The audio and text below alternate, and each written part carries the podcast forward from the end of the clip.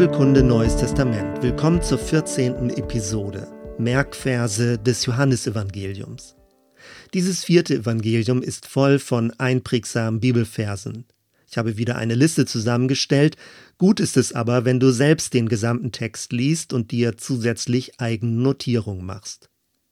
Das Johannesevangelium beginnt mit Im Anfang war das Wort, und das Wort war bei Gott, und Gott war das Wort. Damit nimmt Johannes Bezug auf den Schöpfungsbericht des Alten Testaments. Ihm geht es darum, gleich zu Beginn klarzumachen, dass das Christusereignis eine kosmische Bedeutung hat. Dann weiter 1.14 und das Wort ward Fleisch und wohnte unter uns, und wir sahen seine Herrlichkeit, eine Herrlichkeit als des eingeborenen Sohnes vom Vater, voller Gnade und Wahrheit. Und kurz darauf 1.17, denn das Gesetz ist durch Mose gegeben, die Gnade und Wahrheit ist durch Jesus Christus geworden. Nicht wenige Ausleger haben aus diesem Vers einen Gegensatz zwischen Mose und Jesus oder sogar eine Abwertung des Gesetzes herausgelesen. So eine Wertung ist im Text aber nicht zu finden. Dann wird von Johannes dem Täufer berichtet, der über Jesus aussagte, 1.29, siehe, das ist Gottes Lamm, das der Welt Sünde trägt. Genauer müsste man übersetzen, dass die Sünde der Welt hinwegträgt. In Kapitel 3 finden wir das nächtliche Gespräch mit Nikodemus. Dabei sagte Jesus 3.3, Wahrlich, wahrlich, ich sage dir, wenn jemand nicht von neuem geboren wird, so kann er das Reich Gottes nicht sehen. Früher wurde der Begriff Wiedergeburt verwendet. Das ist in Bezug auf mögliche Reinkarnationsvorstellungen jedoch irreführend. Um Missverständnisse zu vermeiden, kann man auch mit von oben geboren übersetzen. Im selben Kapitel ein wichtiger Vergleich aus dem Alten Testament 3.14 Und wie Mose in der Wüste die Schlange erhöht hat, so muss der Menschensohn erhöht werden, auf das alle, die an ihn glauben, das ewige Leben haben. Und dann der weltberühmte Vers 3.16 denn also hat Gott die Welt geliebt, dass er seinen eingeborenen Sohn gab, auf dass alle, die an ihn glauben, nicht verloren werden, sondern das ewige Leben haben. In Kapitel 4 wird berichtet, wie Jesus an einem Brunnen mit einer samaritischen Frau sprach. Dabei sagte er, 4,24, Gott ist Geist, und die ihn anbeten, die müssen ihn im Geist und in der Wahrheit anbeten. Damit wird die Fixierung auf ein kultisches Gebäude, wie zum Beispiel ein Tempel oder eine Kirche, grundsätzlich aufgehoben. 524 Wahrlich, wahrlich, ich sage euch, wer mein Wort hört und glaubt dem, der mich gesandt hat, der hat das ewige Leben und kommt nicht in das Gericht, sondern er ist vom Tode zum Leben hindurchgedrungen. In Kapitel 6 finden wir das erste der sieben Ich bin Worte. Bei der Speisung der 5000 sagte Jesus, 6,35 Ich bin das Brot des Lebens.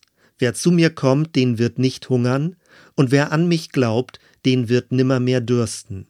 Kurz danach 6,37 Alles, was mir der Vater gibt, das kommt zu mir, und wer zu mir kommt, den werde ich nicht hinausstoßen. Nachdem Jesus davon sprach, dass seine Nachfolger sein Fleisch essen und sein Blut trinken müssten, wendeten sich viele von ihm ab. Noch in der frühen Kirchengeschichte gab es das Gerücht, dass in christlichen Gottesdiensten das Abendmahl aus Menschenfleisch und Blut bestand. Es brauchte einige Zeit, dieses Missverständnis aufzuklären. Damals blieben nur die engsten Jünger bei Jesus. Petrus antwortete auf die Frage, ob auch sie weggehen möchten, 668, Herr, wohin sollen wir gehen? Du hast Worte des ewigen Lebens, und wir haben geglaubt und erkannt, Du bist der Heilige Gottes. Kapitel 7 berichtet, wie Jesus in besonderer Weise auf den Heiligen Geist hinwies. 7,37 Wen da dürstet, der komme zu mir und trinke. Wer an mich glaubt, von dessen Leib werden, wie die Schrift sagt, Ströme lebendigen Wassers fließen. Der Begriff Leib meint hier spezifischer den Bauch oder die innere Mitte des Menschen. In Kapitel 8 wird die Geschichte von der angeklagten Ehebrecherin erzählt. Jesus sagte zu den Anklägern 8,7: Wer unter euch ohne Sünde ist, der werfe den ersten Stein auf sie. Dann das zweite Ich Bin-Wort 8,12: Ich bin das Licht der Welt. Wer mir nachfolgt, der wird nicht wandeln in der Finsternis, sondern wird das Licht des Lebens haben. Auch noch in diesem Kapitel über die Kraft der Wahrheit. 8.31 Wenn ihr bleiben werdet an meinem Wort, so seid ihr wahrhaftig meine Jünger und werdet die Wahrheit erkennen, und die Wahrheit wird euch frei machen. Kapitel 10 handelt von Jesus als dem guten Hirten. Damit wird die alttestamentliche Hirten-Königstradition aufgenommen. In diesem Zusammenhang begegnen uns zwei weitere Ich bin-Worte. 10.9 Ich bin die Tür. Wenn jemand durch mich hineingeht, wird er selig werden und wird ein- und ausgehen und Weide finden. 10.11 Ich bin der gute Hirte. Der gute Hirte lässt sein Leben für die Schafe. Am Ende des Kapitels die wichtigen Verse über die bewahrende Kraft von Jesus, eine starke Hilfe in Glaubenszweifeln. 1027 Meine Schafe hören meine Stimme, und ich kenne sie, und sie folgen mir, und ich gebe ihnen das ewige Leben, und sie werden nimmermehr umkommen, und niemand wird sie aus meiner Hand reißen. In Kapitel 11 wird die Auferweckung des Lazarus beschrieben. Hier finden wir das fünfte Ich bin-Wort. 11.25 Ich bin die Auferstehung und das Leben. Wer an mich glaubt, der wird leben, ob er gleich stürbe, und wer da lebt und glaubt an mich, der wird nimmermehr sterben. Mit Kapitel 12 wendet sich der Blick in Richtung Kreuzigung. Für seinen Tod gebrauchte Jesus das Bild von einem Weizenkorn. 12,24 Wahrlich, wahrlich, ich sage euch, wenn das Weizenkorn nicht in die Erde fällt und erstirbt, bleibt es allein. Wenn es aber erstirbt, bringt es viel Frucht. In Kapitel 13 finden wir den Bericht von der Fußwaschung. Sie steht anstelle einer ausführlichen Beschreibung des Abendmahls. Durch diese Zeichenhandlung verdeutlichte Jesus seine Dienstgesinnung und sagte 13,15: Denn ein Beispiel habe ich euch gegeben, damit ihr tut, wie ich euch getan habe. Kurz darauf der zentrale Hinweis auf die Liebe. 1334 Ein neues Gebot gebe ich euch, dass ihr euch untereinander liebt, wie ich euch geliebt habe, damit auch ihr einander lieb habt.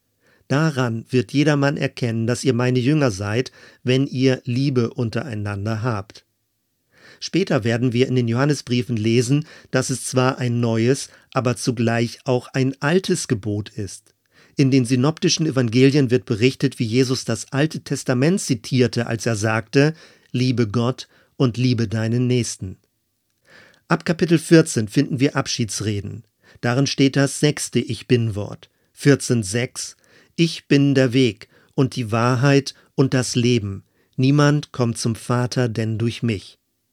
Der Jünger Philippus fragte verwirrt nach, daraufhin Jesus 14.9 Wer mich sieht, der sieht den Vater. Einige Verse später die Verheißung, dass Jesus durch seinen Geist in seinen Nachfolgern wohnen wird. 1423 Wer mich liebt, der wird mein Wort halten.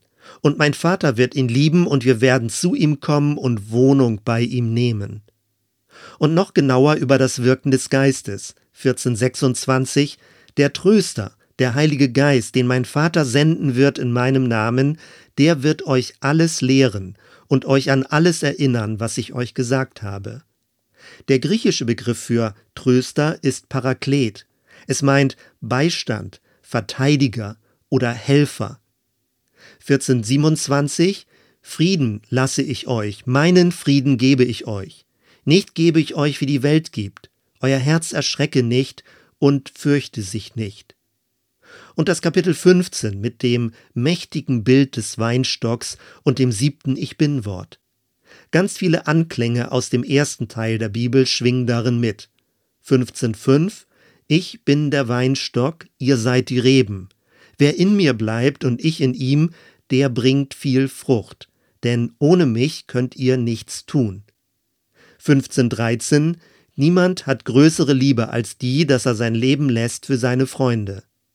15.16 Nicht ihr habt mich erwählt, sondern ich habe euch erwählt und bestimmt, dass ihr hingeht und Frucht bringt und eure Frucht bleibt, auf das, worum ihr den Vater bittet in meinem Namen, er's euch gebe. 1633 Dies habe ich mit euch geredet, damit ihr in mir Frieden habt. In der Welt habt ihr Angst, aber seid getrost, ich habe die Welt überwunden. In Kapitel 17 ist das sogenannte hohepriesterliche Gebet überliefert. 17.3 Das ist aber das ewige Leben, dass sie dich, der du allein wahrer Gott bist und den du gesandt hast, Jesus Christus, erkennen. In Kapitel 19 dann die Kreuzigung. Johannes setzt andere Akzente als die Synoptiker. Er betont, dass im Kreuz bereits alles Wesentliche geschehen ist. Jesus wird zitiert mit den letzten Worten 1930, es ist vollbracht. In diesen drei Worten ist alles enthalten, was zur Gewissheit des Heils nötig ist. In Christus ist alles geschehen. Wir müssen nichts hinzutun. Unsere einzige, in Anführungsstrichen, Handlung besteht darin, Christus und seinem Werk zu vertrauen und es anzunehmen. In Kapitel 20 und 21 werden Begegnungen mit dem Auferstandenen berichtet. Dort, wo bei den anderen Evangelien der Missionsbefehl steht, sprach Jesus zu den Jüngern 2021, Friede sei mit euch. Wie mich der Vater gesandt hat, so sende ich euch. Und als er das gesagt hatte, blies er sie an und spricht zu ihnen, Nehmt hin den Heiligen Geist. Thomas aber war nicht dabei. Als Jesus ihm später begegnete, bekannte er über Jesus 2028 Mein Herr und mein Gott. Und Jesus reagierte darauf mit 2029 Weil du mich gesehen hast, glaubst du? Selig sind, die nicht sehen und doch glauben. Das Johannesevangelium endet mit einem sogenannten doppelten Schluss. Manche sehen darin eine spätere redaktionelle Bearbeitung. Vielleicht ist es aber auch Absicht vom Autor, Wichtiges doppelt zu bekräftigen. 2030 noch viele andere Zeichen tat Jesus vor seinen Jüngern, die nicht geschrieben sind in diesem Buch. Diese aber sind geschrieben, damit ihr glaubt, dass Jesus der Christus ist, der Sohn Gottes, und damit ihr, weil ihr glaubt, das Leben habt in seinem Namen. Und 2125, es sind noch viele andere Dinge, die Jesus getan hat. Wenn aber eins nach dem anderen aufgeschrieben werden sollte, so würde, meine ich, die Welt die Bücher nicht fassen, die zu schreiben wären. Soweit erstmal. Wir hören uns bei der nächsten Episode. Bis dann.